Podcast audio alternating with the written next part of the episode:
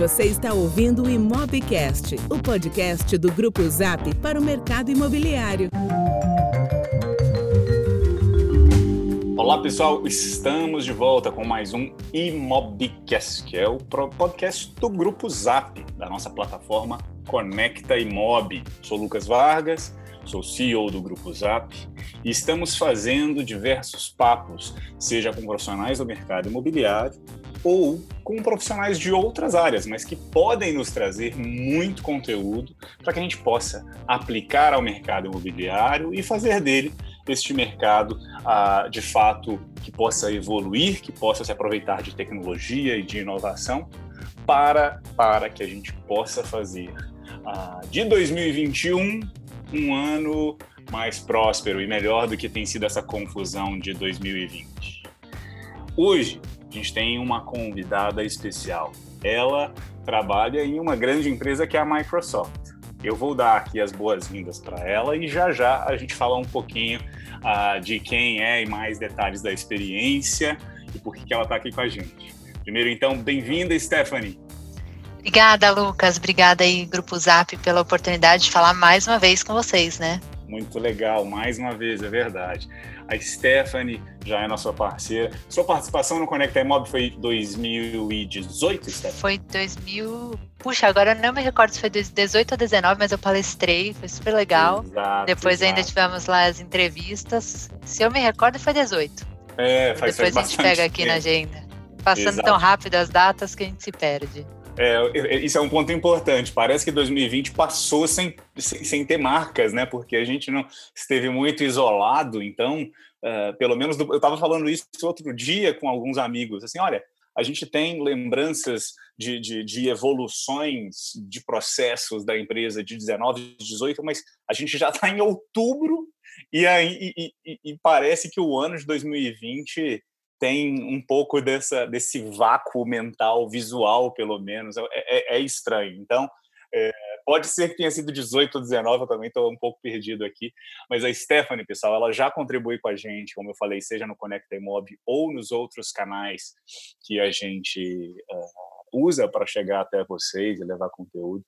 A Stephanie Mazon ela é especialista em Data e AI na Microsoft. Então, ela é engenheira eletrônica, ela é apaixonada por tecnologia e inovação, palestrou no TEDx Mauá sobre inteligência artificial e empoderamento do ser humano, tem quatro patentes na área de machine learning, e só por essa abertura aqui, por essa introdução, vocês já podem ter um gostinho de uh, quão profundo vai ser esse papo e do quanto a gente tem para aprender com ela. Então, Stephanie, para a gente começar aqui, eu queria que você falasse um pouco justamente da sua experiência na, Microsoft. Você é especialista em Cloud Sales, talvez nem todo mundo que está nos ouvindo agora saiba exatamente do que, que, se trata Cloud Sales. Então, eu queria que você explicasse um pouco para a gente, e dali a gente pode construir e evoluir nosso papo. Perfeito, Lucas. Obrigada mais uma vez aqui pela oportunidade.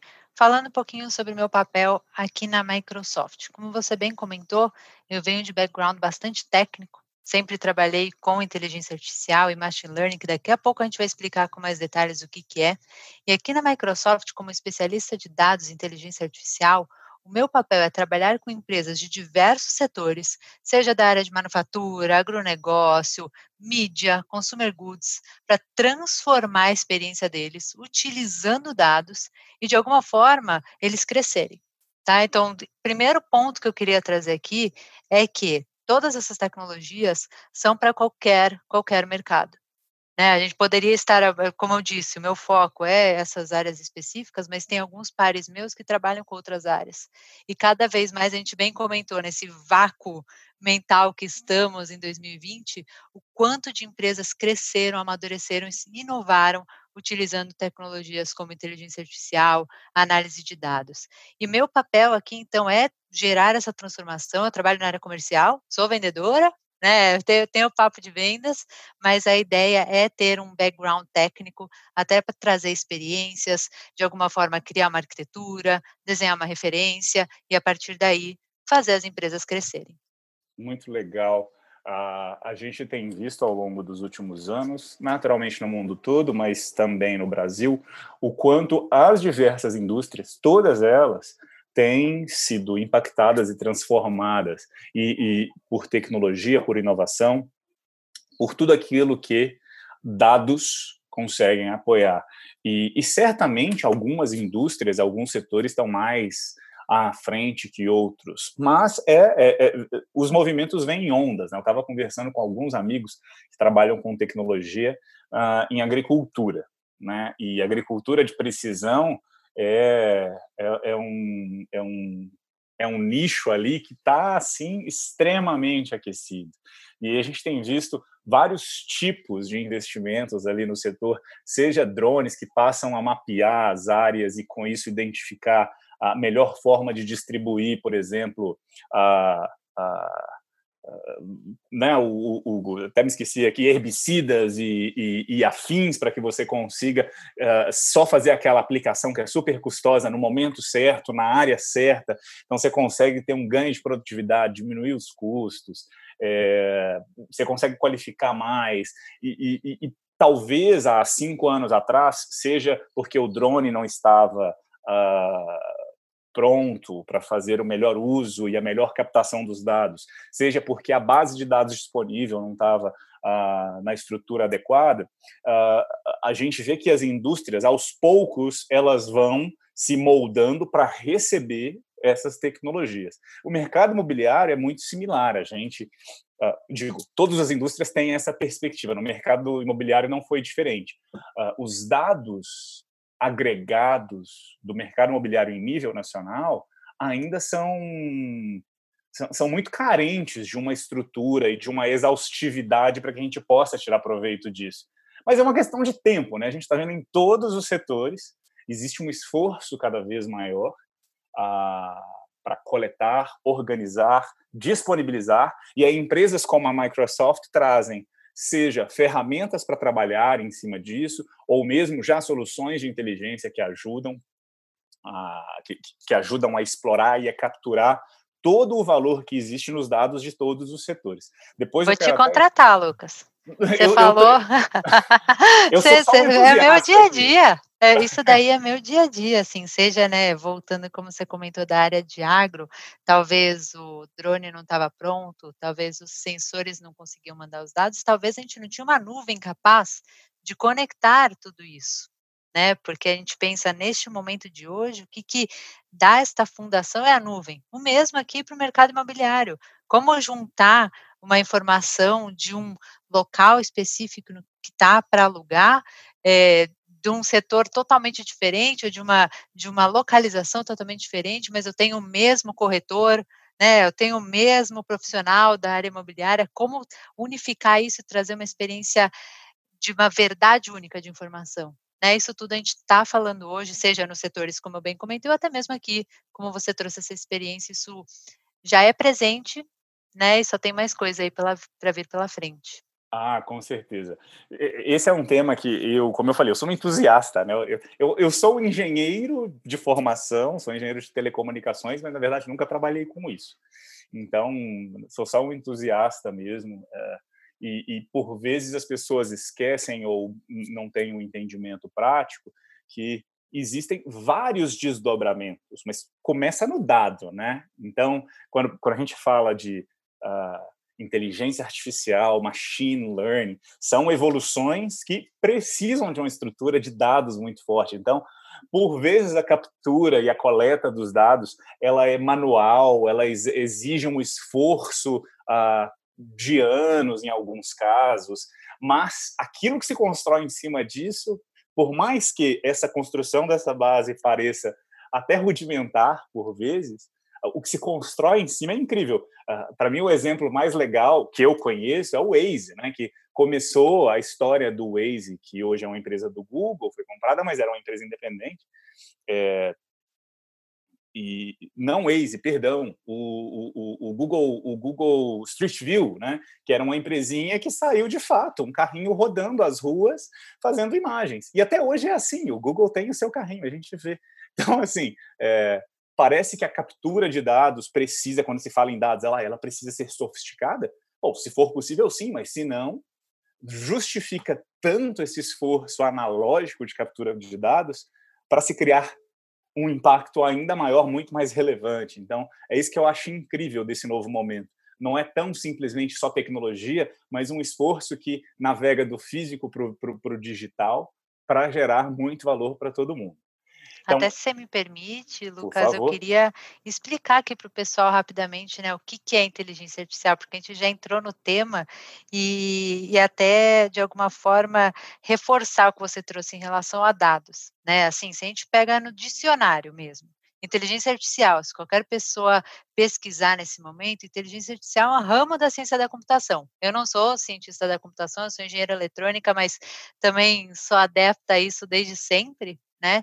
E, e inteligência artificial tem o objetivo de desenvolver tecnologias que simulem a inteligência humana. Até aqui a gente não falou nada de dados, né? Como de alguma forma a gente conecta. Então, o que, que eu queria trazer aqui é que, desde o início, quando foi criada essa ideia de inteligência artificial, já é discutido por diversos acadêmicos. Aqui dentro da Microsoft, a gente tem Microsoft AI Research, né, muito forte, muito fortemente mesmo, pensando em como tornar essa ideia que estava no dicionário algo tangível. E aí, como a gente disponibiliza isso através de modelo, seja de machine learning ou seja de deep learning? E é exatamente aí que entra a parte de dados. Por quê? Para eu criar um modelo de machine learning, que de alguma forma vai ter um algoritmo que vai precisar analisar dados, ele vai precisar analisar informações, para a partir daí ele aprender, né, machine learning, treinamento de máquina, ele vai ter que aprender de alguma forma com base no que, que o usuário traz para ele. Então, por exemplo, eu quero ensinar um modelo que analise o que, que é um apartamento e o que, que é uma sala comercial. Vou tirar uma foto e ele vai saber cada uma dessas opções. O que, que ele vai ter que buscar? Lucas, vai saber falar isso aí melhor do que eu.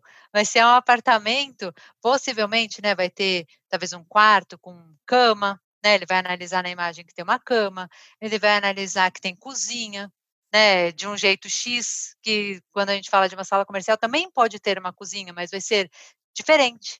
Então ele vai começar a achar padrões que eu, ser humano, vou estar tá, guiar tudo isso e vou ensinar para ele. Então eu estou dando dados, seja dados através de fotos, seja uma outra opção que a gente vai dar através de informações.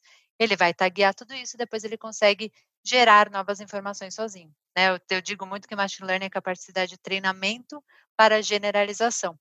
Então, eu trouxe um exemplo aqui muito simples para a área imobiliária. Nem sei se faria sentido para vocês, né? Mas com o volume de, de locais que vocês têm, talvez isso seria uma opção rápida para até treinar, para ver por que eu estou alugando, por que eu estou vendendo.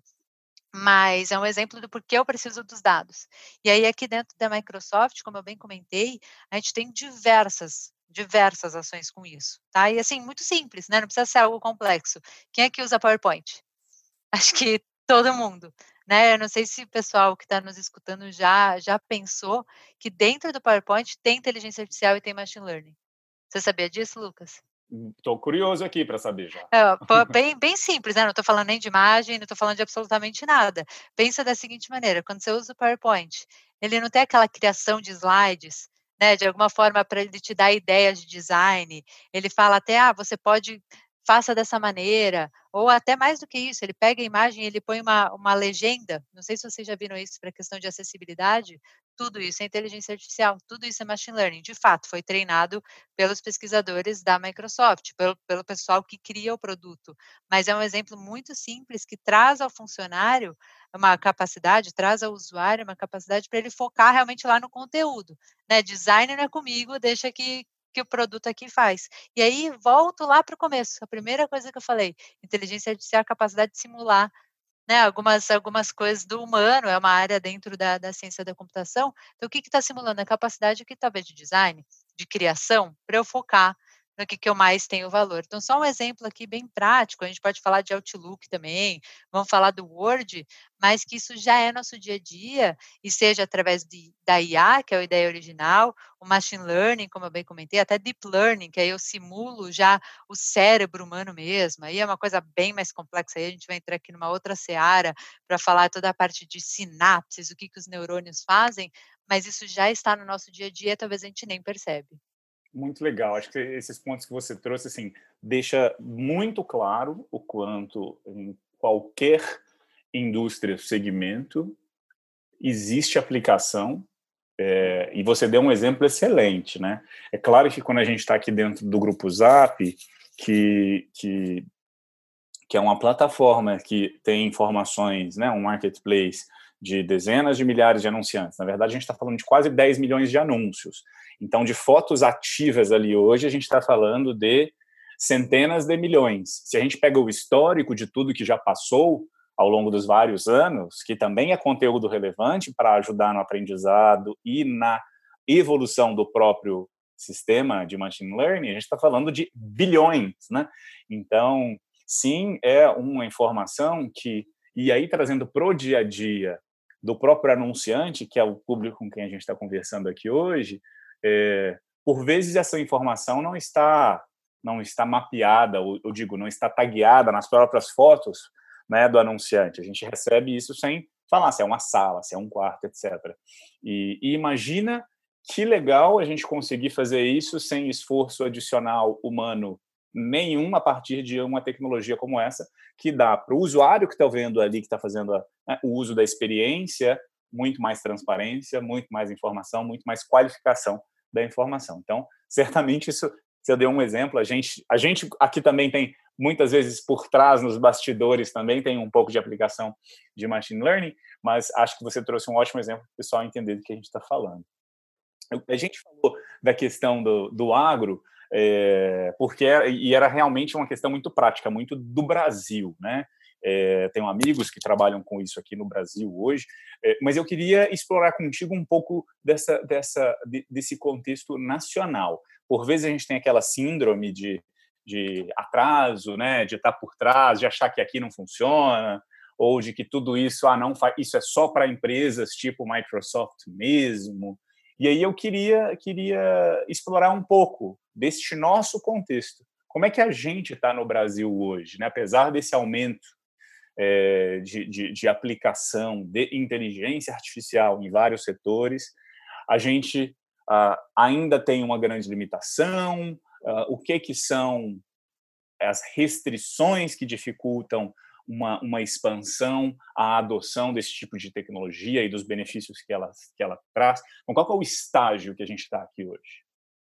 Excelente pergunta, Lucas. Primeiro ponto que eu queria trazer aqui é que nós da Microsoft acreditamos realmente que a inteligência artificial é a tecnologia dessa era.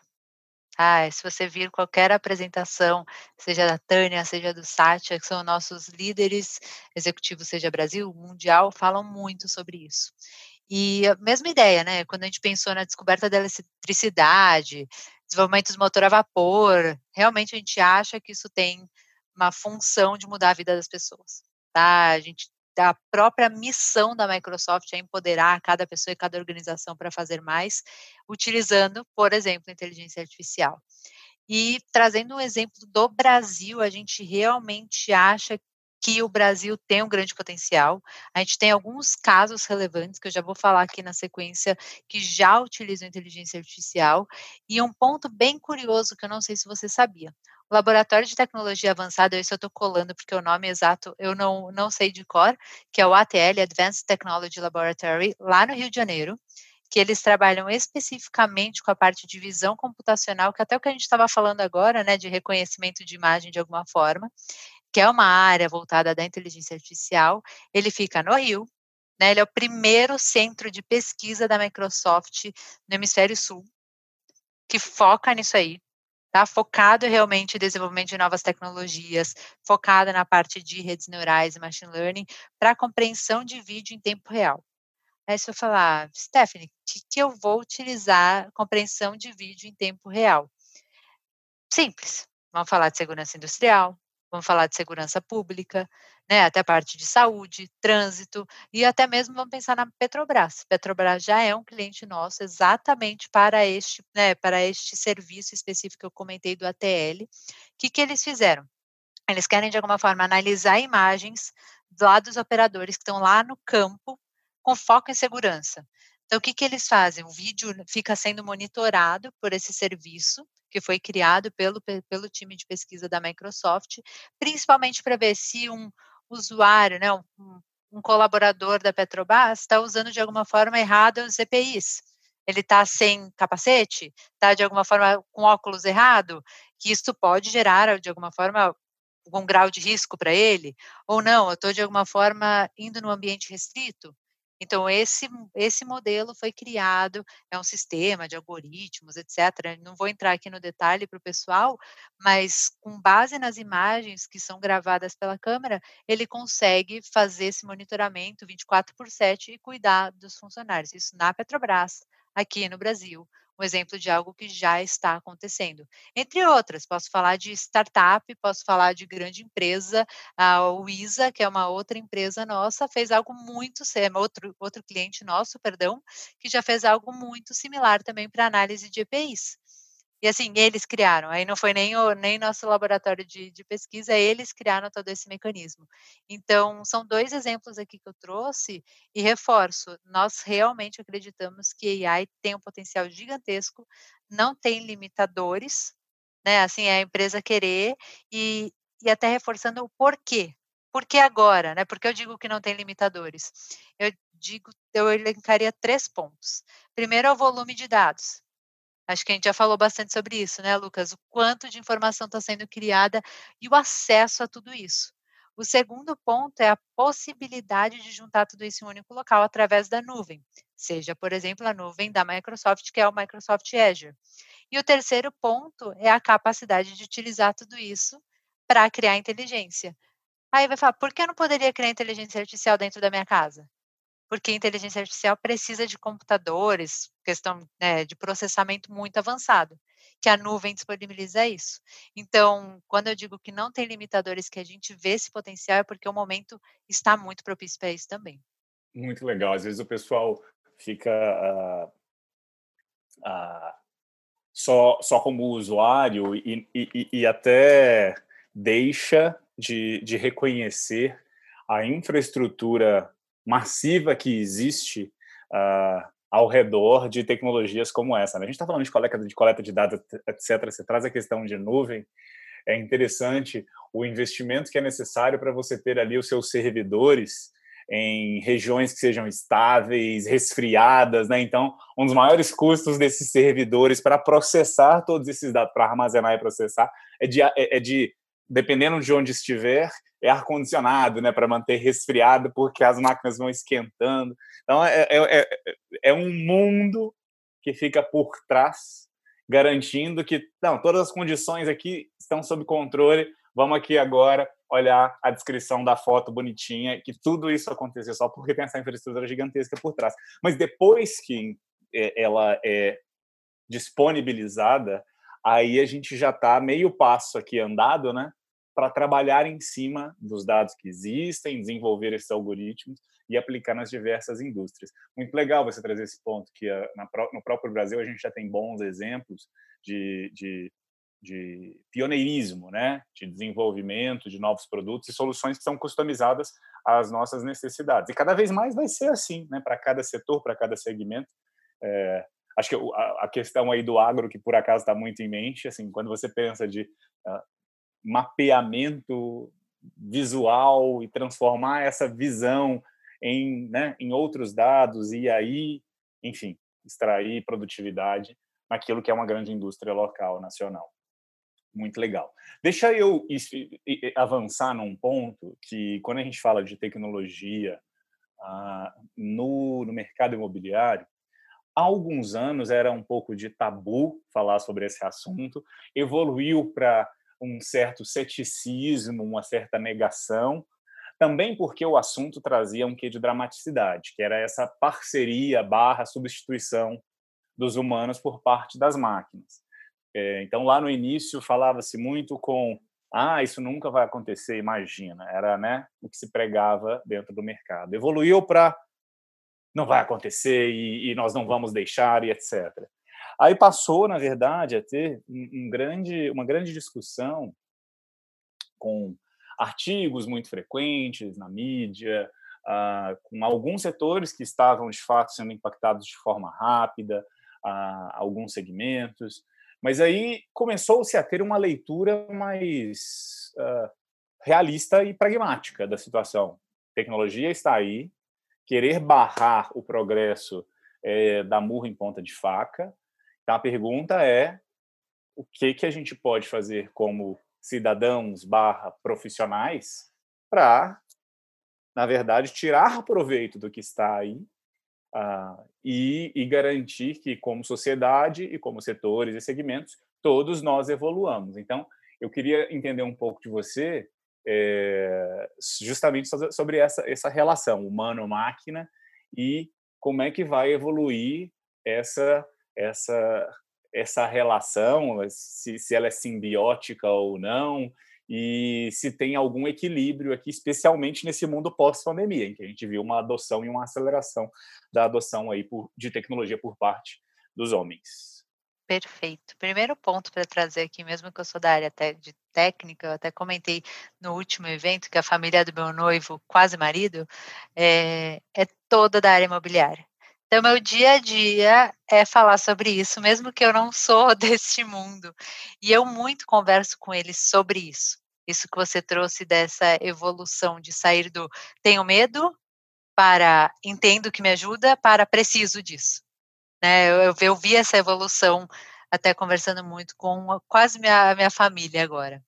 E esse primeiro ponto para trazer aqui, nós na Microsoft realmente acreditamos que a tecnologia é aliada e vai ampliar as capacidades da sociedade humana. Como eu bem disse, nossa própria missão tem muito a ver com isso.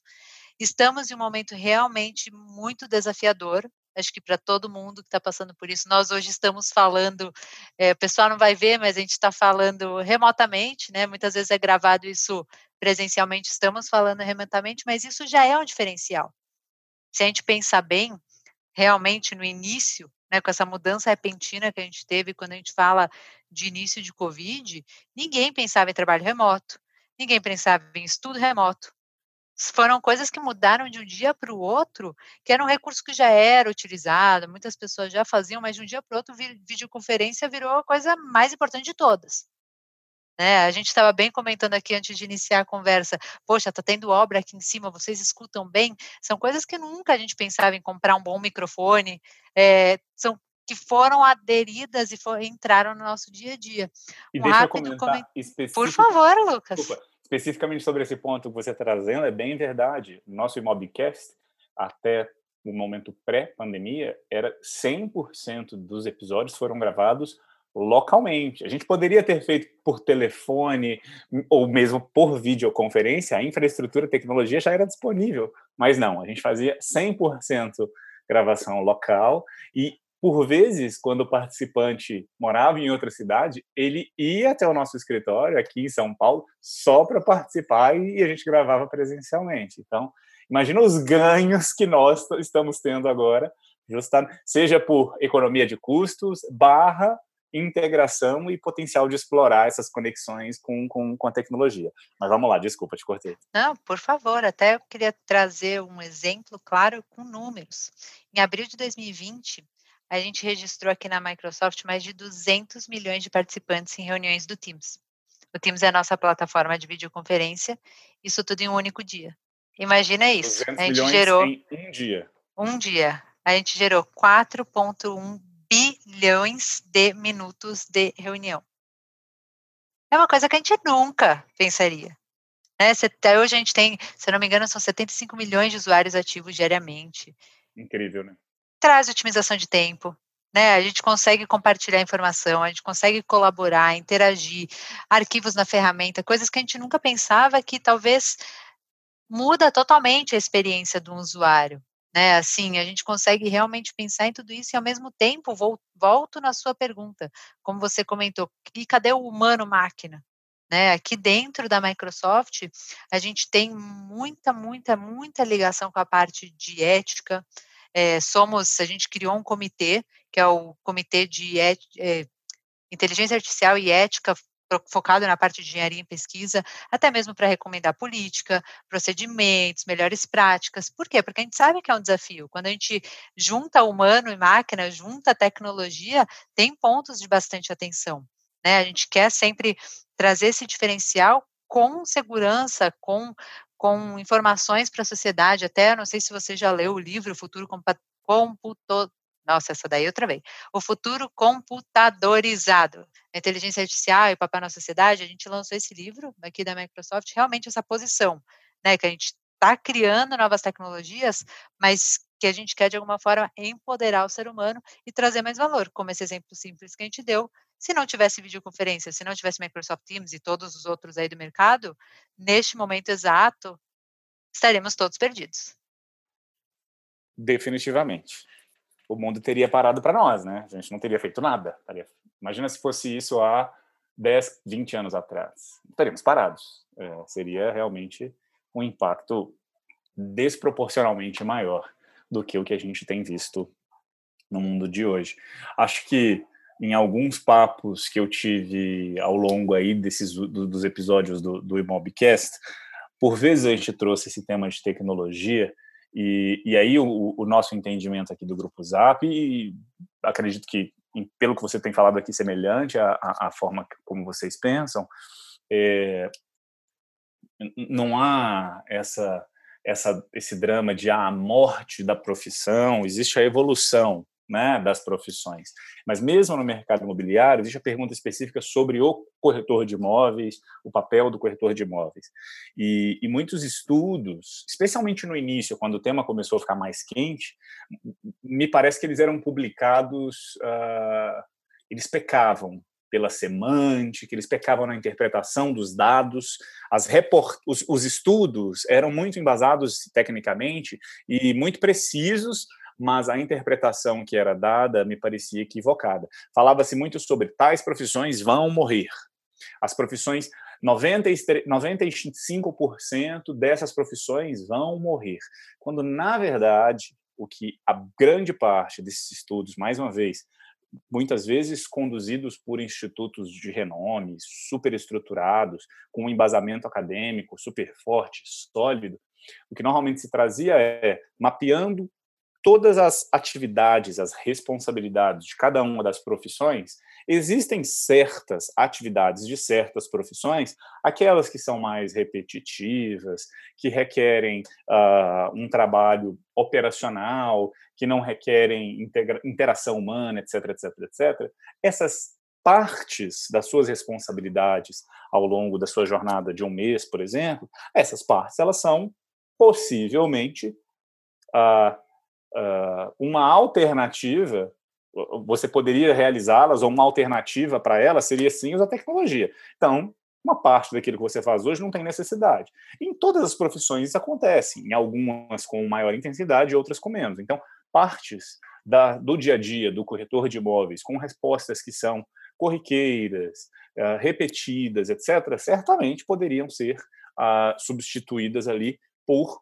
algum algoritmo que ajudasse a fazer a gestão desse cliente nesse momento. Mas várias outras partes não necessariamente. Então, isso acaba pensando de um ponto de vista mais construtivo, dando a possibilidade do profissional de se especializar naquilo em que ele é realmente mais ah, capacitado do que as máquinas e aquilo que é o seu diferencial, seja no relacionamento, seja na negociação, seja no expertise em um, em, em, em um certo aspecto ali do relacionamento humano, etc. Então era, era muito disso que a gente acabava falando. Acho que hoje já está mais entendido o quanto sim existe oportunidade para se usar tecnologia em processos que são ineficientes e o quanto se pode usar o nosso tempo, as nossas nossas habilidades principais para que o, o nosso o, o, as nossas entregas sejam mais efetivas. Né? Então, até a... se eu puder adicionar aqui um ponto muito curioso sobre isso, né? É um caso da, da área imobiliária que eu trouxe aqui, pensando em melhores resultados, que foi isso que você falou. O que, que eu vou focar que eu pode me trazer mais valor. Fazer informações repetitivas, às vezes eu perdia tanto tempo que eu não focava na negociação, não focava no cliente certo, na, no local certo. Então, eu trouxe um exemplo aqui da Anupan, que é uma empresa de negócio imobiliário mesmo, focada na venda de imóveis de lançamento. Aí, Lucas, com certeza você vai saber falar mais do que eu. Eu só sei a parte de, de tecnologia disso aí. Eles construíram Data Lake. Data Lake é um repositório para, de alguma forma, concentrar informações, né? Só para o pessoal aqui que, que está nos escutando. E qual que era a ideia dele, né? O que, que eles fizeram? Esse Data Lake está dentro do Azure, que é a nuvem da Microsoft, e utilizando vários serviços, base de dados, até serviços cognitivos, de alguma forma para perguntar, para tirar informações desses dados, até mesmo é, pegar né, vários insights, de alguma forma, esse sistema que eles criaram, eles conseguiram entender melhor os clientes. Então, o que, que o cliente quer, que, que o cliente está interessado, é, de alguma forma, responder de forma mais assertiva e até dar uma oferta mais assertiva. Eu sei que vocês têm um marketplace gigantesco, como você bem comentou, o volume de dados. Imagina todo, todo o pessoal que está aqui, os profissionais que vão ver todas essas informações, já saber o que eu mostro puxa, qual que, que, que será que a Stephanie está interessada? Ah, a Stephanie vai casar, é, Stephanie quer morar no bairro XYZ, é, todas essas né, tudo isso daí com base nas interações, com base em informações que foi agregando. E aí, com tudo isso, qual foi o grande valor que a Anupan teve? De alguma forma, eles investiram muito mais de forma assertiva você usando Power BI, que é até a partir de dashboards, né, eles conseguiram pegar informações de geolocalização, mas eu foco meu tempo exatamente naquele ponto. Mudei talvez o dia a dia do corretor, mudei talvez o dia a dia da imobiliária? Certamente. Coloquei algo a mais? Certamente. O valor agregado disso também deve ser imensurável, né? Hum, com certeza, com certeza. E me parece que, que, que a, em todas as indústrias existe esse esse processo. A gente comentou dessa onda de preparar lá no início, né? Do ponto específico de dados, de estar preparado para poder fazer uso de certas tecnologias, mas também tem as outras ondas de adoção por parte, seja dos clientes ou dos profissionais, que por vezes essas, esses usos não são feitos de forma paralela. Às vezes, um, um, o, o, a empresa barra o profissional avança antes do, do, do usuário, né? Então existem ondas de adoção de tecnologia. A pandemia claramente acelerou esses usos de todos os usuários, né? Então, quando a gente olha aqui no mercado imobiliário, a gente teve uh, esse, esse fator muito característico e particular desta crise do Covid-19, que foi a restrição à locomoção das pessoas que tiveram que ficar em casa. Então, a, o processo de busca barra negociação de imóveis teve que sim fazer uso de tecnologia para visita, porque é uma parte fundamental do processo e da jornada do mercado imobiliário. Então, tanto os consumidores que estavam procurando imóveis precisaram usar mais tecnologia para fazer esse processo de descoberta e de visitas. Também os profissionais que, um, oferecem ah, o anúncio precisaram fazer mais vídeos, oferecer tour virtual e afins, e também fazer mais uso de tecnologia, de ferramenta de comunicação e etc. Então, a pandemia no mercado imobiliário claramente teve um impacto direto, né? Ah, você comentou dessa ferramenta da Microsoft, que já existe, né, o Teams, que, que foi alavancada, né, assim, que começou a ser mais usada. No nosso caso aqui no Grupo Zap, a gente, lá no início, ainda em março, é a gente acabou revendo as nossas prioridades internas para para atender esses públicos, tanto os profissionais quanto quem estava procurando imóveis. Então, como eu comentei a questão da visita, teve uma funcionalidade que a gente uh, mudou ali a ordem de prioridade, que era a funcionalidade da, do, do, tour virtual, que é aquela que você caminha ali no imóvel. A gente ofereceu isso tanto para o usuário para ele poder ver, mas precisa do profissional fazer a captação. A gente ofereceu ferramentas de resposta automática, por vezes, por causa de uma questão de gestão interna das imobiliárias, e algumas outras, justamente por causa dessa pandemia. No caso da Microsoft, isso também impactou. Eu, assim, a gente, eu estou falando do Teams, como uma ferramenta já existente, mas talvez tenha alguma funcionalidade adicional ou algo que foi uh, ao longo desse período ajustado ali em termos de produtos e serviços da Microsoft para atender necessidades específicas da pandemia em quaisquer setores ou produtos que a Microsoft já oferece? Excelente pergunta. Eu queria trazer um exemplo exatamente falando de mim, tá, Lucas? Eu estou na Microsoft há seis meses. Toda a minha experiência de onboarding foi online. Toda a minha experiência com os meus parceiros, com os meus clientes foi online.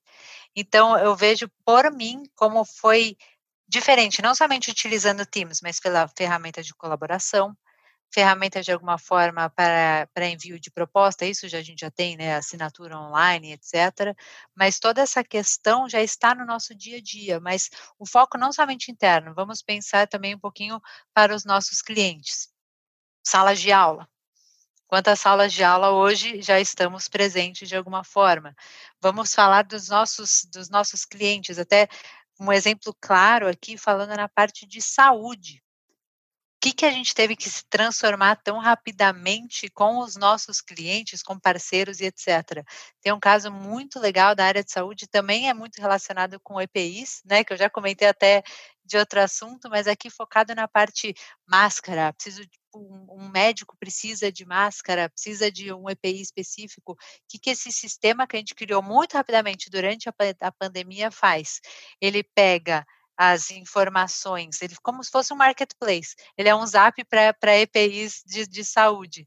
Então ele pega todas as informações de pessoas que estão interessadas em anunciar, ah, eu tenho máscara, eu tenho luvas, eu tenho etc. E tem médicos que estão buscando isso de alguma forma. Isso foi criado agora. Isso foi transformado para uma, uma iniciativa que não, não se tinha antes.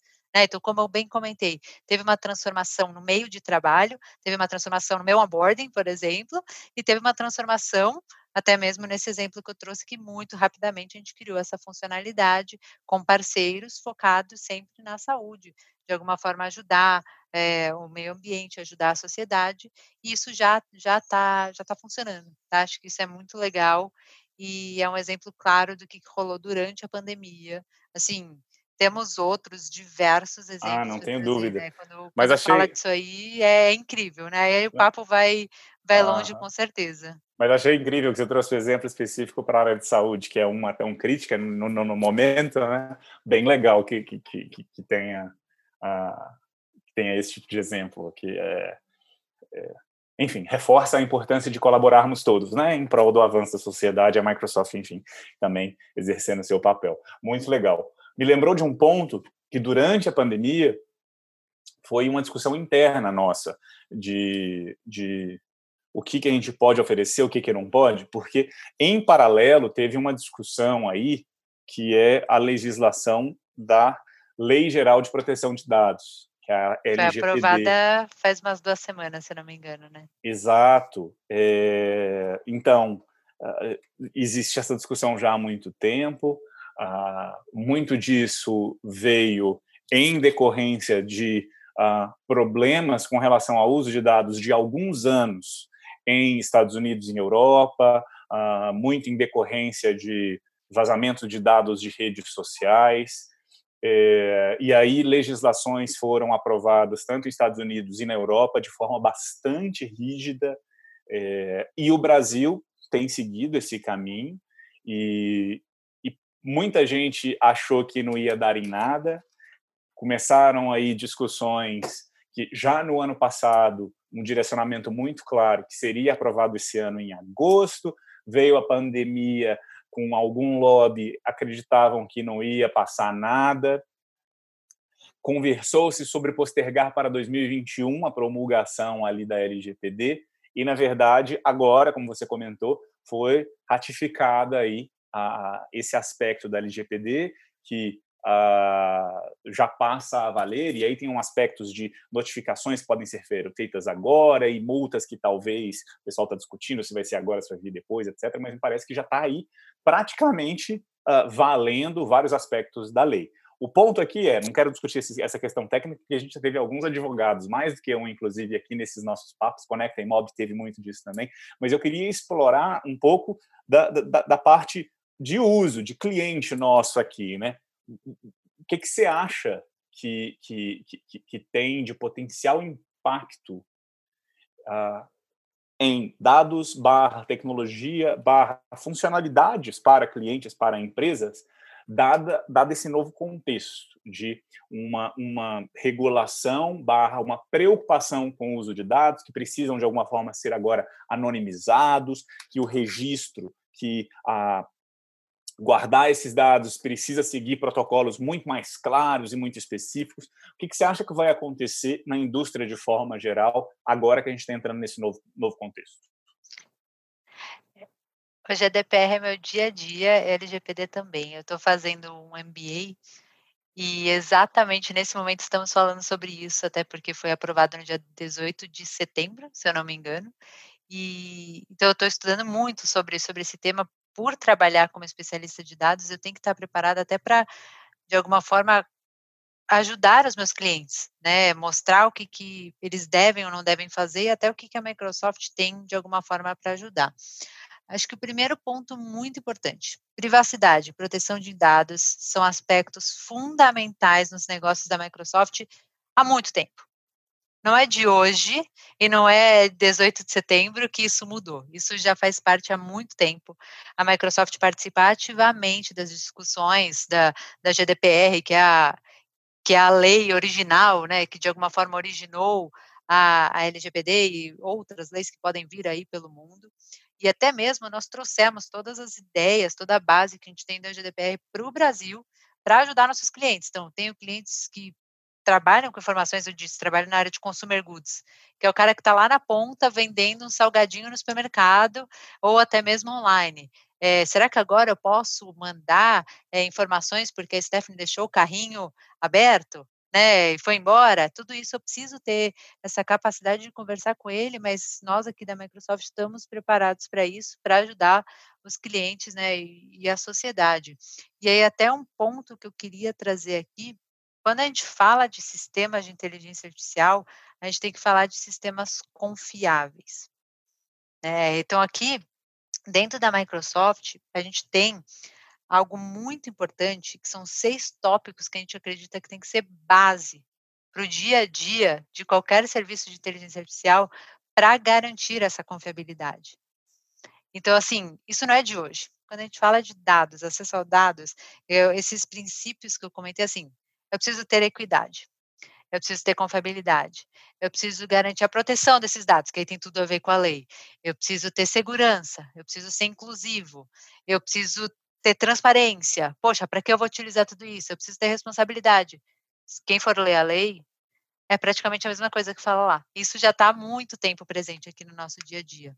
Né? Então, realmente, o que, que nós aqui na Microsoft acreditamos? Uma pessoa não vai utilizar uma tecnologia que não confia que não tem a premissa de alguma forma, como é que eu vou usar tudo isso? Então, vamos pegar um exemplo bem claro para o pessoal que está aqui nos escutando. Eu vou começar a falar com o chatbot, que é aqueles robôs de interação que usa a linguagem natural, que é uma das áreas dentro da inteligência artificial, agora no site do Zap. Você já me comentou que tem, tem algumas coisas, né? Mas vou fazer uma, uma suposição aqui. E aí, a primeira coisa, o bot me pergunta meu nome, meu endereço, meu CPF e não sei o quê. Por quê? Né? O que, que ele vai fazer com isso? Ele vai tentar traçar um perfil do, com base nas minhas informações e aí me sugerir? Não tem problema nenhum fazer isso. Não tem problema. Você só tem que garantir que todos esses modelos tenham todos esses princípios aqui que eu trouxe. Então a gente reforça isso, né, em todas as questões. E até um exemplo muito legal de novo, o reconhecimento de imagem. Aqui na, na Microsoft, a gente foi uma das primeiras grandes empresas aí do mercado para pedir para uma regula regulamentação governamental relacionada para essa parte de reconhecimento facial, seja, né, setores públicos, privados que analisam pessoal na rua e etc. E a gente trouxe uma regulamentação para isso. E a gente se próprio autorregulamenta para garantir que tudo que a gente está trazendo para o mercado faça sentido. Então, para resumir aqui toda a seara que eu disse, a gente já estava preparado para isso, a gente de alguma forma quer ajudar nossos clientes e foca muito, principalmente no sistema de inteligência artificial, para garantir esses seis tópicos que eu trouxe, porque acima de tudo, seja lei presente ou lei não presente, a gente acredita que isso faz sentido. Legal. Essa estava lembrando aqui da, da, das definições de leis, ética, moral. Mais uma vez, zero especialista, né? Mas as leis existem justamente para garantir que quando há dúvidas sobre os princípios éticos, que a gente possa ali reger essas desconfianças. Mas antes de tudo, vem os princípios éticos mesmo. Então é, é legal. E um ponto interessante é que, como você falou, a, a, enfim, uma multinacional sede Estados Unidos, que trabalha em Estados Unidos e Europa de forma extensiva e usa grande parte dessa sua base para desenvolvimento de produtos em nível internacional, claramente já estava ali preocupada, atuante, e não só, ah, ah, como você comentou, fazendo uso da, desses aprendizados uh, internacionais, mas também sendo propositiva no modelo que vai reger. Porque, sim, muitas vezes existe essa integração né, público-privada para propor e para mostrar como deveria ser a evolução da, dessas questões do tratamento de dados, dado que, por vezes, são os grandes cérebros por trás dessa operação de tecnologia que existe de forma mundial. Então, sim, precisa ser ouvido e é legal ver o quanto esses princípios estão norteando tudo que vocês fazem. Stephanie, a gente está avançando aqui já para, eu diria, quase uma hora de papo, mas eu queria uh, aproveitar aqui só para explorar um pouco, como a gente está falando de dados, de inteligência, de inteligência artificial, aquele, aquele, aquele momento talvez um pouco mais futurístico, mais uh, como eu posso dizer, uh, vamos prever aqui, se é que a gente pode, o que está por vir. Mas, brincadeiras à parte, é tentar entender de você, com a sua experiência, entender uh, com, com, com o que a Microsoft tem feito em todo o mundo, o que, que a gente pode já esperar, o que, que está por vir. Né? Então, mais uma reflexão. O que, que você acha, como que você vê que a inteligência artificial vai afetar a vida das pessoas e o mercado imobiliário nos próximos anos, nos próximos, eu diria, três a cinco anos. Perfeito. Então, vamos pensando um pouco em futuro. Eu trouxe até alguns dados para me embasar de alguma maneira. O IDC estima que haverá 41,6 bilhões de dispositivos conectados, seja através de IoT, que é a internet das coisas, que depois a gente pode marcar outro papo, não sei se vocês já falaram sobre isso, é, dessa maneira gerando 79 zettabytes zettabytes, eu não sei nem quantos zeros tem num zettabyte, até 2025. É muita coisa. Vamos começar por isso, né? O volume de dados que será criado até 2025. Ponto 1, um, para trazer aqui. Segundo ponto legal que eu trouxe, um levantamento da Accenture, que diz que 91% dos consumidores são mais propensos a fazer uma compra com marcas que o reconhecem, que fornecem recomendações, que realmente o consumidor se sente relevante, né? Que realmente sabe é, que a empresa de alguma forma fez alguma coisa, o momento certo de abordar. E aí, por que eu trouxe esses dois pontos, né? O que, que isso daqui tem a ver com o futuro?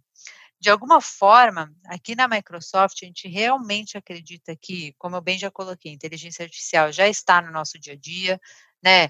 Mesmo que as pessoas não percebam, mas com a volumetria de dados e cada vez mais vendo como a tecnologia pode influenciar de forma positiva, até mesmo como aqui coloquei, uma, um consumidor quer de, que, que a empresa utilize tecnologia para entrar em contato com ele, de fato, acreditamos que cada vez mais haverá uma aceleração tecnológica, né, de alguma forma para crescer, para cada vez estar mais presente em todas as áreas, seja é, nas diversas indústrias que falamos, e até mesmo aqui no mercado imobiliário, eu trouxe o exemplo da empresa que já faz toda a comunicação, é, já faz toda uma análise de dados, até pensando em outras frentes diversas, o objetivo principal é democratizar os da tecnologia e de inteligência artificial, pensando nesse volume gigantesco que teremos pela frente, com o foco em ampliar as nossas capacidades.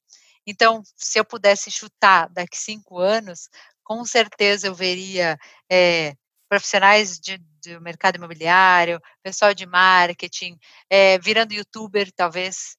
É, por quê? Porque eles vão ter chance de focar nessa parte mais de divulgação, falar por que eu sou melhor, etc., enquanto uma, uma máquina está fazendo o trabalho para mim, para indicar qual o melhor momento de eu entrar em contato com o cliente, porque isso faz sentido.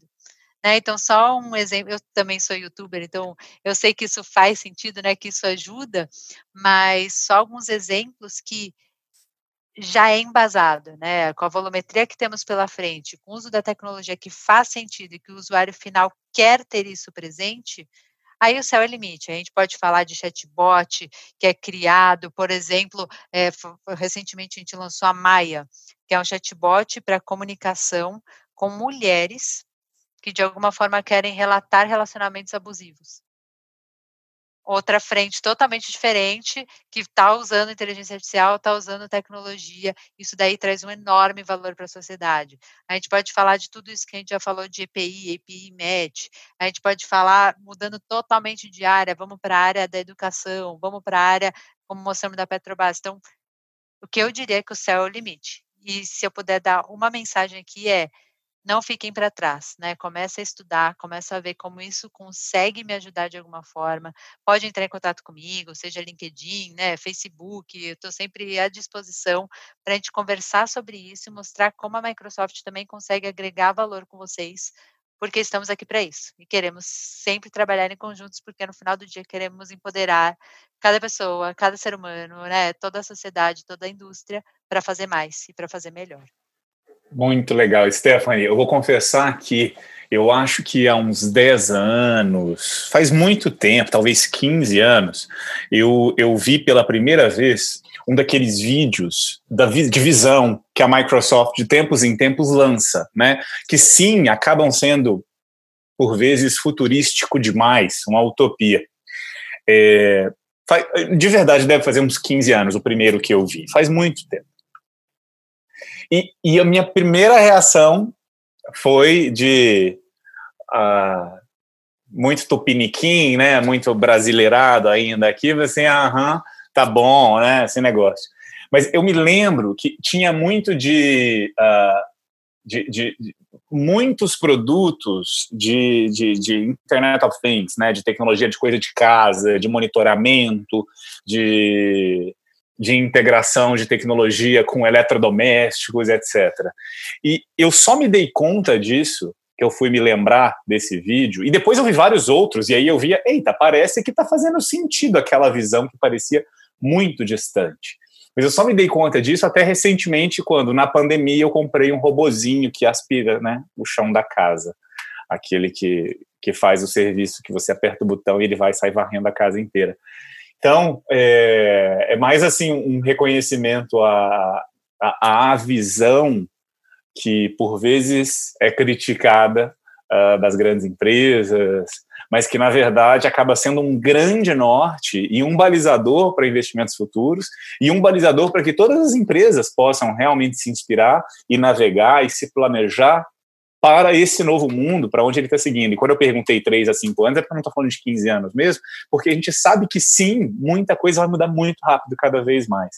Então, acho que foi muito legal a gente poder ter essas reflexões aqui no dia a dia de hoje, trazendo esses exemplos, exemplos práticos, porque eles ajudam a tangibilizar o impacto e o que de fato vai ser mais rápido, que no nosso mercado, mercado imobiliário, também é nítido o impacto que a tecnologia traz, vai continuar trazendo, e por fim, cada um individualmente vai ter que se, um, ajustar no mínimo, ou dois, uh, ser um, um, promotor né, dessas tecnologias, do uso e da transformação da indústria. Então, queria basicamente agradecer aqui por esse papo, que para mim acho que deve ter ficado nítido para você e para quem nos escuta, que o quão entusiasta eu sou. Zero técnico, não sou especialista, não conheço do assunto mais do que o que eu leio barra escuto de amigos, é, mas que para mim é, é, central, na verdade, vai, vai, vai passar a ser cada vez mais parte da agenda de qualquer empresa em qualquer indústria. Viver sem inteligência artificial, sem um, um foco em dados, não vai ser uma realidade muito em breve. Então, parabéns pelo trabalho Obrigado por trazer seu conhecimento e sua experiência. E espero que em breve a gente esteja aqui de novo, mas para explorar outros assuntos e certamente evoluções em cima desse mesmo assunto. Porque uma certeza que a gente tem é que vai mudar e vai seguir mudando cada vez mais rápido. Então, muito obrigado aí pela, pela colaboração. Espero que todos tenham gostado. E, enfim, pode, pode fazer suas considerações finais. Não, que era só realmente para agradecer e reforçar que quando a gente fala de nuvem, eu gosto de fazer uma analogia que a nuvem é como se fosse um Lego. Não é produto de prateleira. A gente vai construindo. Então, de fato, tem esses vídeos, tem essas suposições, mas talvez alguém que nos escuta agora vai ter uma ideia, vai entrar no portal do Azure, vai fazer algo diferente, é, vai construir alguma coisa, vai combinar essas informações e talvez, talvez na próxima, próxima conversa a gente fale exatamente sobre isso. É, realmente reforço mais uma vez o convite, agradeço por estar aqui novamente e contem comigo. Espero que o próximo café seja presencial e agradeço aí pela oportunidade. Legal. Obrigado, Stephanie, e obrigado a todo mundo que nos escuta e até uma próxima. Tchau, tchau.